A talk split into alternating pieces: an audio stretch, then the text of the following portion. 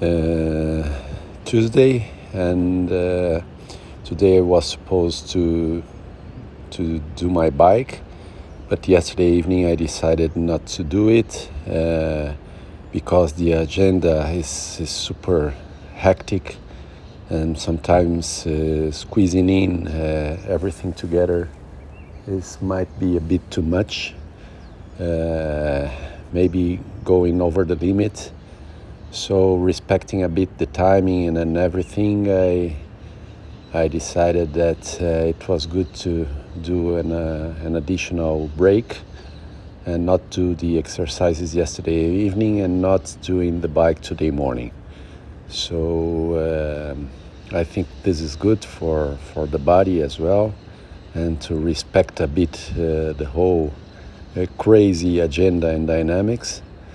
So tomorrow I go back to the trainings and normally I will do the running but today I took an additional rest day. Uh, the day just started. There is a, a, strong agenda ahead, let's say. Let's do it. And then from tomorrow I go back to the trainings. Uh, I think this is good. Good decision.